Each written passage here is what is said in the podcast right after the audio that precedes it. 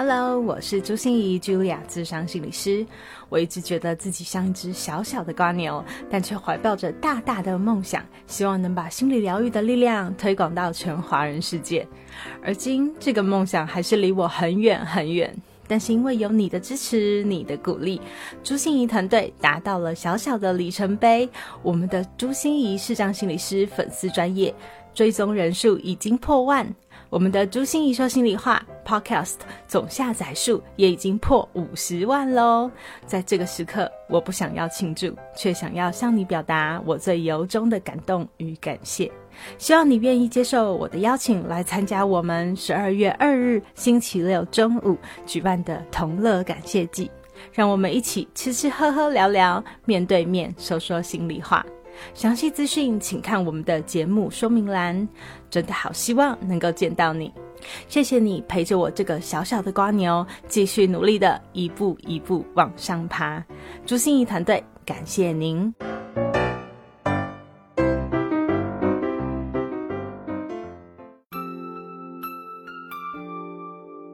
我是朱心怡，Julia，资商心理师，也是一位中途失明的视障者。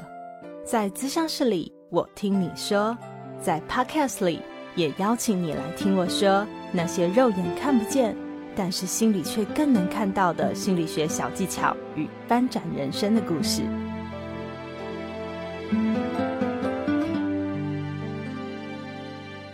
Hello，Hello，亲爱的朋友，你好吗？我是朱心怡，Julia，智商心理师，欢迎收听朱心怡说心里话。你经常做梦吗？你记得自己所做过的梦吗？你很好奇，想知道梦境到底要告诉你什么吗？获得美国催眠协会 NGH 催眠治疗师的证照，并且拥有九年的丰富实务经验，现任职于看见心理咨商所的林杰勋心理师，准备要带我们一起进入梦境的世界。不过，杰勋心理师特别提醒我们哦，如果你只是想找到梦境代表什么。的这种标准答案的话，那就实在太可惜了啊！透过梦更加靠近自己，才是解梦最有价值的一件事哦。准备好了吗？我们一起跟着杰勋心理师进入梦境的世界吧。我觉得讲到那个梦，我想到的事情是，其实我每一天都会做梦，哦，差不多四到六个梦，所以其实梦它是一个很好可以。可以去靠近自己，跟了解自己的一个取径。我我我是这么认为，这样子。嗯嗯嗯，所以通过梦来了解自己，对，是这样吗？对对对。那我们一般人都说，哦，我有像我自己常常做那种，比如说掉下悬崖的梦啊，或者是我有听过很多个案说被杀、被追杀，一直跑啊跑啊，是嗯，或者是在海里面啊，然后越沉越深、越沉越深的那种感觉。那那这种梦是？代表什么吗？其实我也是有蛮多个人会带着这些梦来跟我讨论的，哦，然后他也是希望我可以帮他解梦，嗯，可对于解梦这件事情，我的态度一直都是，我觉得如果你只是想要知道这个梦的意思的话，其实看一下解梦字典就可以了，哦，对，所以 解梦字典 这个是个什么东西？有这本书叫《解梦词典》这样子，解梦词典是一本书，是一本书。对，可是因为我自己在心理智商里面，我都习惯用它来当做是一种往内探索的一条取径。刚刚提到的这样子，所以他们的梦我会拿来当做工作，是我叫梦的工作。嗯，所以不是解梦，而是梦的工作。对对对。嗯，那所以呃，解梦词典里面在跟我们讲，就是这个。做到这个梦代表什么意义？做到这个梦代表什么意思？是这种感觉吗？其实这种书我我翻了好多好多类似的，好，那那那个类似里面其实会说，比如说你梦到梦到蛇，或者梦到梦到狗，或者梦到被追，嗯，它代表的意涵是什么？我觉得它都有它的一个呃文化上的道理在，我我我不否认这件事情。好，可是我觉得那看你怎么去使用它，嗯，所以我觉得需要解梦的人，也许他想要的东西是借由梦来赶快找到一个答案，啊，或者是借由梦来，有些人想要借由梦来知道一些未知的一些事情，这也是有可能的。所以看你想要的一个目的是什么，哦，那我自己还是偏向那一种，它是一个工作，往内探索跟往内整理的工作，然后来面对未来这样子。OK，嗯，所以杰勋所谓梦的工作，你呃应该是这么讲哦，你也不排斥人家是用解梦词典或解梦的方式来找到一个答案，对。对，但是因为目的不一样，你更喜欢用梦当做一种通往自己潜意识的通道，更多自我了对你说到重。重点了，的确是潜意识的通道。嗯，哦，我觉得所以那个梦对我来讲有点像是一种，我可不可以更。知道自己内在的状态，然后更靠近自己内在状态，而做出一种我想要做出的新的选择，这样子。嗯嗯嗯，你可以举个例子吗？听起来梦通往潜意识，好让人好奇。这个，我觉得这东西要先定义一下潜意识这件事情。OK，嗯，因为我觉得潜意识好像在在在在心理界里面，尤其是弗洛伊德之后，其实都被拿来。拿来使用，可是每个人定义的潜意识其实很不一样。即便是弗洛伊德认为的潜意识，但他现在过世了，我们没办法把它量化来讨论这样子。所以我想表达的事情是，弗洛伊德认为的潜意识的工作，跟跟催眠认为的潜意识工作，跟梦的潜意识工作，它会不会是一样的？这个我不知道。而对我来讲，我认为那是一种，呃，那是一种在我们意识层面，我们知我们能够认知到的部分的下面那一层次的东西，我把它通称为潜意识。所以，所以在在那个潜意识工作里面的有关于梦的部分，我觉得有点像是一种，我可不可以用意识的部分去了解，在这个下面的我自己怎么了的那个部分这样子。意识上面的我自己，我当然知道，嗯，自己发生什么，就是从我的言语啊、行为啊、情绪反应那些是吗？对。那所以是我不知道的那个部分。对，我不知道的那个部分，而我相信我会被这些东西所影响。所以其实我有一些个案，他其实常也是跟我说他常做梦，然后我就会跟他说：“那你要不要跟我分享几个你的梦这样子？”然后他就说：“我就忘记了。”我说：“哦，是哦。”然后细细聊之后才知道，他对于梦有一个想法，他就觉得做梦就是睡不好，所以他就不想要让自己记得梦，他觉得这样是睡不好的象征。嗯，对。可是其实我认为他他不见得是睡不好而已，他其实更多的事情是表述你内在的一个表征的一个东西这样子。对我，我其实也很少记得我的梦，哎，我不知道多半的人都记得自己做过什么梦吗？嗯，因为我通常都是有做梦，有做梦，然后我醒来的时候就忘记我做了什么梦，但是有记得那种感觉，就是好像我感觉有点恐慌，或感觉有点开心，是是，所以梦的一个特质的确就是在表述一种感觉，所以你说在里面梦到那种我掉下去了，是不是你最近有那种掉下去的感觉很深刻？我觉得那的确是有一些原理相通的地方在的，所以我觉得解梦书有它的一个呃道理在，我这个我不否认。可是我觉得再多一点事情是你希望拿这个梦来做什么？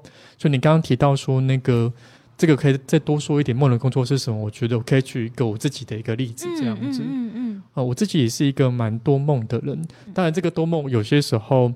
嗯，我会自己做选择，就是在某一些片刻的下面，某一些状态下面，我会刻意的把它写下来，嗯，或者是把它起床的时候把它录音下来，然后去，啊，我也会去背心理智商这样子，嗯，然后我记得在几年前的时候，那时候我刚失恋，哦，然后刚失恋的时候是一个情绪很满，然后对很多事情很容易有一些感受的状态，嗯，哦，那我就记得几个梦，有一个梦是那一种，那时候我跟我的一个，我梦到我在一个塔。就是往往上走的一个高塔，对高塔，嗯，然后而且是螺旋状的高塔，那一圈一圈的走上去，然后走到塔顶端的地方的时候，我看到是我那一任跟他的好朋友在那边唱歌，嗯嗯嗯，哦，然后我看到那个那个他唱歌的时候，我就不疑有他了，就跟他说我也要唱，然后我就拿了另外一个麦克风，把插头插进去，然后就独自唱的歌，然后我印象很深刻的事情是我唱的歌叫做那个单身情歌。对啊，这林志炫的对不对？对对，林志炫的。哎，我那阵子我超爱听这首，然后然后我也在梦里面也听到这首歌。嗯，可对我来讲，我觉得那个意涵有点像是一种，就是我我我在伴侣关系里面，我的确需要他，可是那时候我我我不需要他，或者是我们决定要结束这个关系，可是我们可以为彼此愿意唱一首歌的那种感觉。哦，就对我来讲是一个很深刻的一个意涵，这样子。所以那是一个告别式，哎，对，那是一个告别式，哦，感觉就是送了一首歌，就是 ending 了。对，而且在那个画面里面很深刻的是那个小动作，就是我是拿麦克风，我自己插进去那个就是那个栏位，对，然后不是原本就准备好，而是我选择我现在可以再跟你唱一首歌，或者是我选择我不再跟你唱一首歌的那个部分，这样子。哦，这是你自己呃。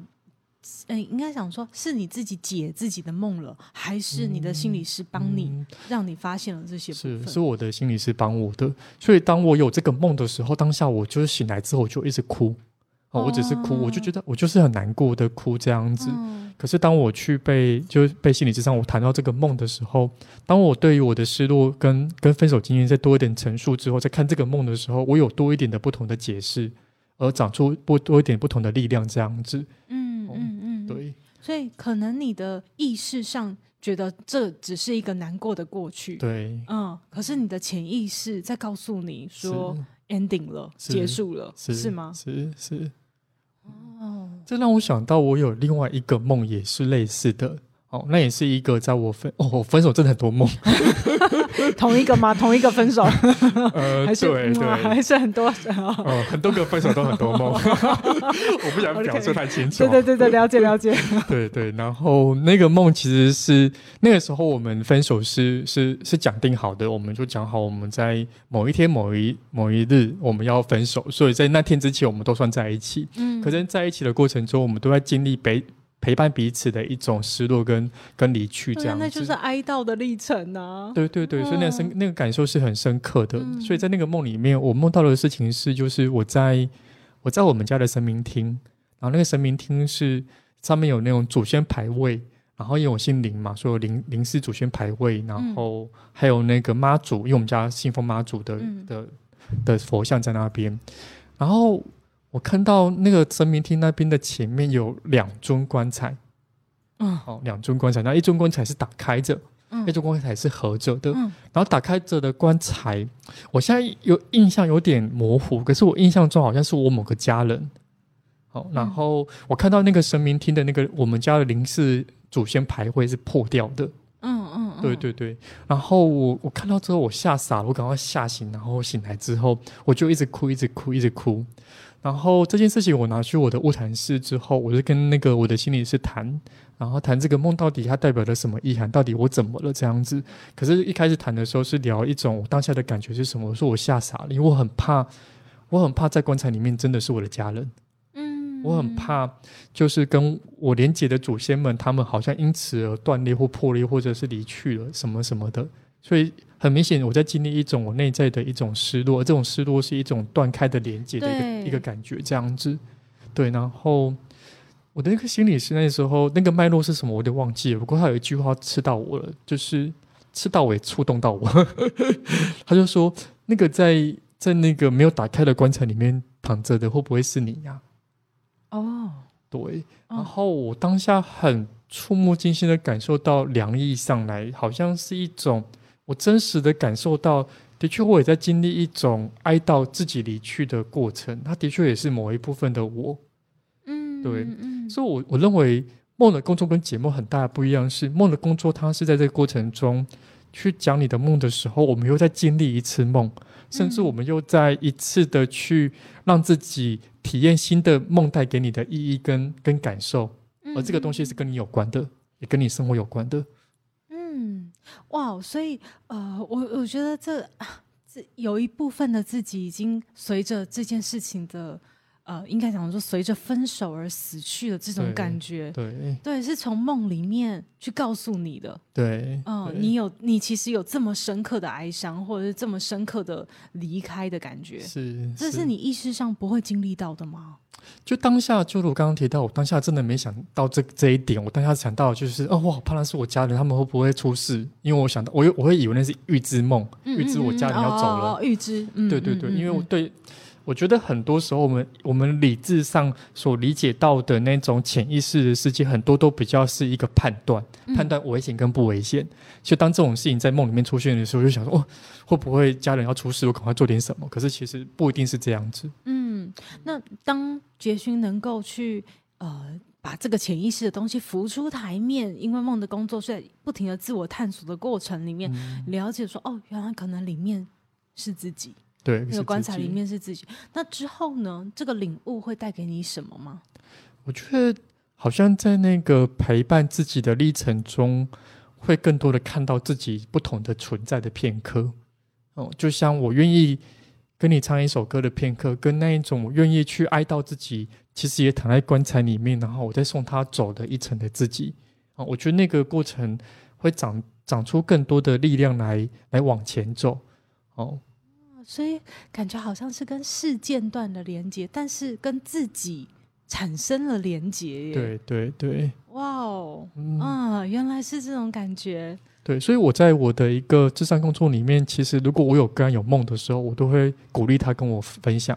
嗯，因为那分享里面，我觉得会回到他们的生命经验里面去论证，或者去造出一些他没有意识到的一些面相。嗯，而这是他在乎的。所以杰勋有可能跟我们分享一下吗？因为我想很多人他不知道原来梦可以做自我探索这件事情，你会怎么引导他们由梦来探索自己啊？其实我在在我的一个官网的介绍里面，我就自称自己是一个梦的工作者。所以真的想要探索梦的人，他们会自己来跟我说：“老师，我就是想要来解梦的。”嗯，或者是老师，我就是想要用梦来帮我什么什么的。我觉得这部分就很很快的可以下去啊。当然，我会跟他讲我的立场，我不再解梦，因为解梦我就把这个字典丢给你就好了。对，我的立场是用这个梦我们来做点什么这样子。所以，我我觉得他有点像是一个邀请。然后跟他说这是一个美彩，然后来看到更多的自己。那如果他不是因为因为要解梦，或者因为带着梦而来的，可是我在听到他的分享过程中，我在问他说：“那你最近睡得好吗？”哦，他就跟我说最近很多梦。我说：“那你梦到什么？”哦，就是我会从这样的脉络来来来细问这些东西。当然，我觉得在那个分享里面。我突然想到一个，可是这个我有点稍微的修改了一下，啊，这个就就不是那么真实的。那个好像是在那个人的的生命中，他在经历一种一种世界的崩溃的一个过程。当然，他他的世界崩溃有他的一个一个代表的他的诠释的角度这样子，所以他看到的一个画面会是那一种在某个房间里面看到了好多好多的尸体，啊，哦，然后那个尸体里面的上方有一台有一个灯。哦，那个灯就是会左右的摇晃，所以灯照到的地方，那个就会被看到是尸体。哦，然后我就问了一句话，说说那那你你在哪里？嗯，哦，你在哪里？然后他一开始是跟我说，我在我在走进门的时候看到这个画面，我吓傻了。然后我就说，那灯照到你会怎么样？哦，所以他更触目惊心的说了一句，就是照到我好像就死了。之类的这种话，嗯，所以我觉得那个那个在往内在探索的时候，我觉得看到的是一个更底层的一种害怕跟焦虑啊，在崩毁之后的害怕跟焦虑，嗯啊，当然我觉得这个看到也跟我的一个嗯我自己的治疗取向很相关，因为我是比较偏存在治疗的，所以我在看待人的一个片刻为什么会受苦，或者为什么会在这个地方遇到这件事情，我都会回到一个存在的片刻去讨论这样子。所以在这个案例里面啊，呃，被灯光一照到，然后他就觉得他会死了。对。那这样子了，当他对这个事件有这样子的潜意识的连连接，就是哦，原来我底层有这么大的焦虑和害怕。当他发现了、看到了这个部分以后，对他的生命崩解的那个现象有什么意义吗？我觉得很多的力量是来自于。嗯，我看到我的苦，然后看到我在这个苦上面的挣扎，嗯，然后再多一点的事情是我接受我这个挣扎的方式，要挣扎也罢，不挣扎也罢的一种，我把它暂时称之为叫臣服好了，就是一种接纳臣服的一个状态，我们人才有办法去走过这个痛苦。哇，杰勋讲的好深刻哦！对我刚才其实也在想，你跟你你你的诠释更深，就是。接纳臣服，嗯，对，就是当我们去把这个部分的自己，因为我们自己很不喜欢对那个部分，所以我们很想逃避，或者很想不要再看了，对对。可是当我们去认回来这个部分的时候，好像那个力量就产生了。嗯嗯，是，或者是那个力量，其实它也不是一个一个一个武器或什么的，那只是一种。我只是回到我本心的一个状态去看待我自己，或者是对待我自己罢了。嗯嗯，那杰兄，请问一下，梦啊，通常都是让我们看到我们现在的一些处境吗？或者它反射我们现在的处境？它会呃，有什么不同功能吗？或它有什么不同的表达吗？这会让我想到，其实，在梦的工作里面，其实有不同的呃工作模式。哦，像以团体来讲，我们台湾就老师在带欧曼解梦，好，然后用催眠的方式也可以带梦，然后用一些表达性的美彩的方式也可以带梦，这样子。好，然后荣格的分析的方式或精神分析的方式，也可以也可以带梦的工作。所以它其实所带出来的一个意涵跟带出来的功能性其实是不大一样的。所以还是回到回到那个就是主述那个人他们想要借梦来达到什么目的这样子。那你看到的有什么目的啊？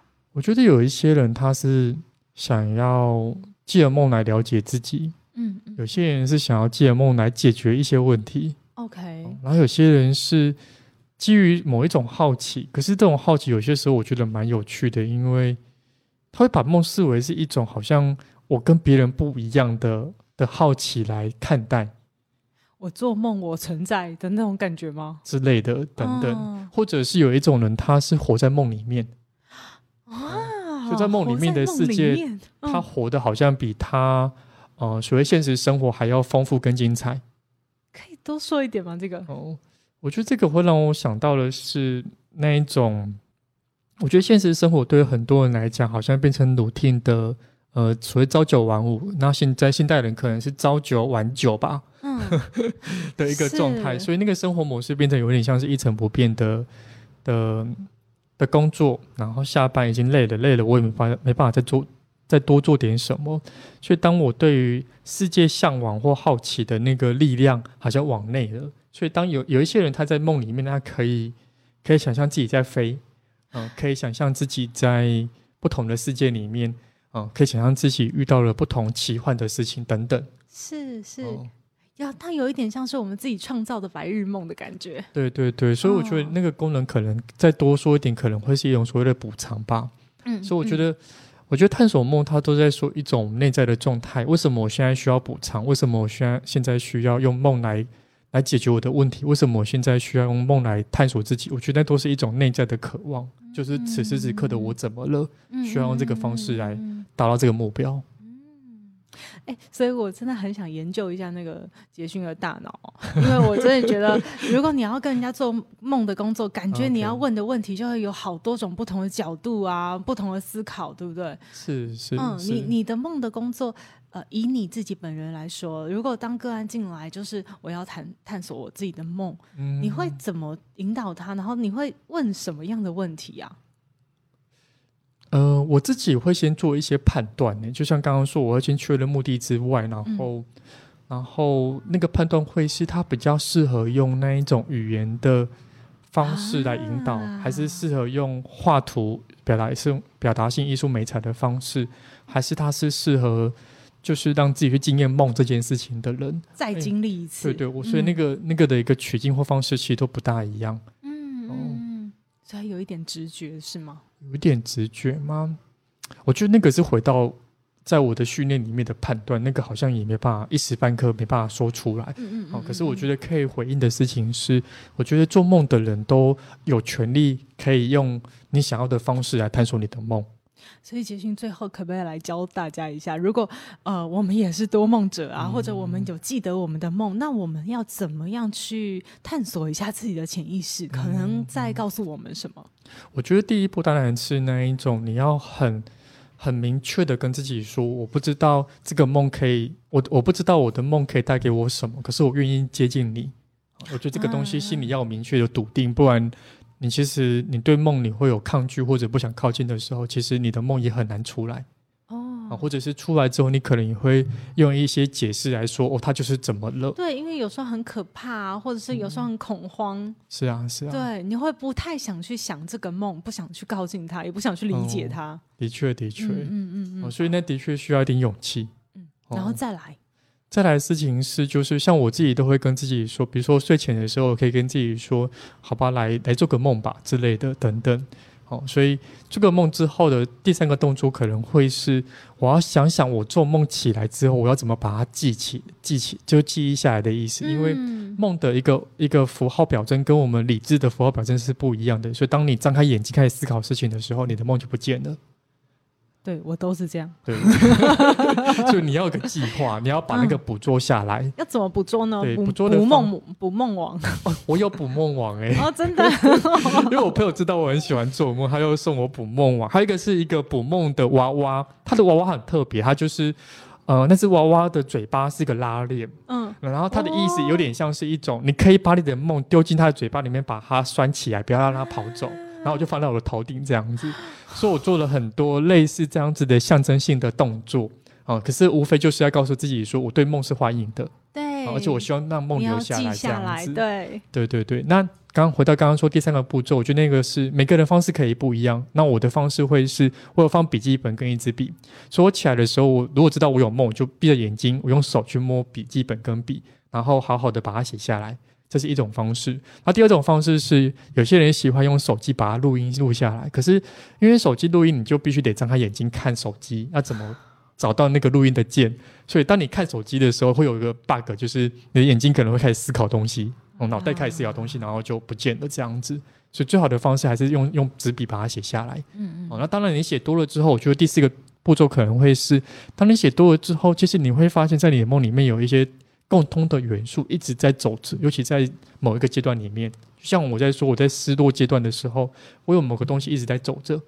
哦，那你可以从这个走着里面去看到一些东西。当然，如果你觉得你没办法没办法的话，我觉得找专业人士也是一个好的选择。嗯那会不会像杰勋说，梦是其实常常是一种感觉，嗯所以我们会从那些感觉来作为一个通道，而不是从那个剧情。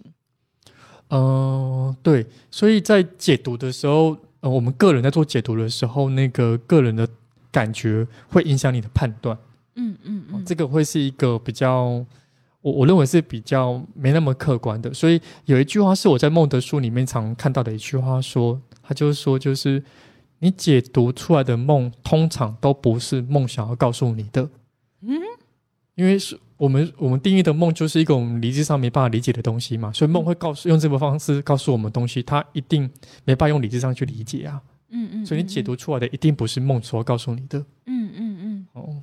那他的他到底想要告诉你什么？我觉得这个是需要你花点心思做梦的工作，往内探索。嗯嗯嗯嗯，OK。所以其实今天我觉得邀请杰勋来很棒哦，就是来告告诉大家一下哦。你的潜意识原来这么丰富，然后梦看起来有时候有这么多光怪陆离的现象 哦，其实它都是在告诉你一些含义。那这些含义不一定有个 yes or no，或者是嗯看那个解梦词典就可以来一个解答的。是有时候他真的必须更多更多的探索，那自己要对自己有耐心，然后我们也要 welcome，就是谢谢我们的梦来告诉我们这么多事哦。那我想问一下杰勋，最后呃要到什么地方去寻找你呢？如果我们有关于梦的这件问题想要请问你的话，OK。如果是要找我的话，可以到那个看见心理咨商所哦，中校复兴站的地方找找我这样子。嗯嗯，我们也会有看见心理咨商所的官网和况那个粉丝专业。这些东西我们都会留在我们的节目资讯栏上。